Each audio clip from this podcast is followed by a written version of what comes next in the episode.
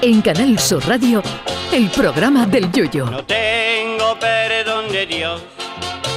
No tengo perdón de Dios. No tengo perdón de Dios, y madre mía, cuando era tan solo un niño, mi madre me lo decía. Cuando era tan solo un niño, mi madre me lo decía. No tengo perdón de Dios, no tengo perdón de Dios, no tengo perdón de Dios. Perdóneme usted, madre mía. Se acaba el año y no podía faltar, cómo no, otro aviso de la NASA de que un asteroide potencialmente peligroso se acerca a la Tierra este 29 de diciembre. Como diría que otra vez, otra vez.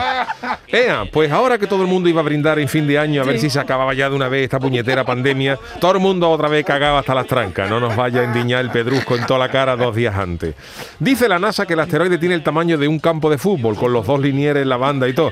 Y que de pegarnos de lleno liberaría una energía equivalente a mil veces la potencia de la bomba atómica de Nagasaki, o lo que es lo mismo, la potencia de 500 millones de flatitos de falete después de una versa con su pringa.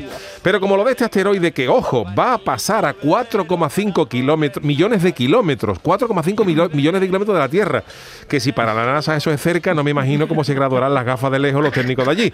Por si eso no fuera suficiente, porque de momento el 29 está a punto de acabar y hasta ahora, que yo sepa, todavía no nos ha endiñado nada procedente del espacio, la NASA nos vuelve a acojonar diciendo que hay otro asteroide que se acercará el Día de Reyes, el día 6 de enero.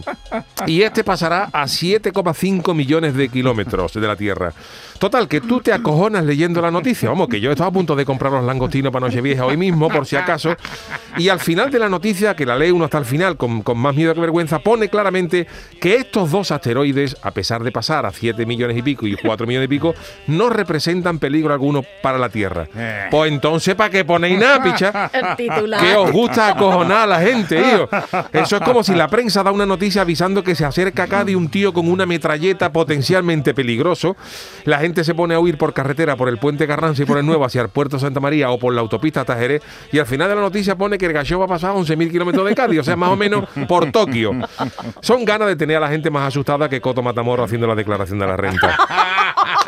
Yo es que creo que estas cosas de asteroides no debían ni de anunciarse. Si no hay peligro, ¿para qué lo anuncia? Y si algún día va a venir de verdad un asteroide que nos va a pegar de lleno y nos va a mandar a todo a la venta del nabo si no hay remedio, ¿para qué lo anuncia? Seguramente llegará un día en que un asteroide nos endiñe de pleno y sin avisar. Será ese día en el que tú estés asomado al balcón con tu cuñado y cuando tú lo veas venir le diga a tu cuñado, Paco, tú tienes piedra en el riñón. y si te dice yo no, pues en nada va a tener piedra en todo el cuerpo, Paco. Lapidación colectiva y toda la humanidad deja de pagar los recibos del ocaso el mismo día. Pero mientras no llegue ese día, no nos acojonen más, señores de la NASA, por favor.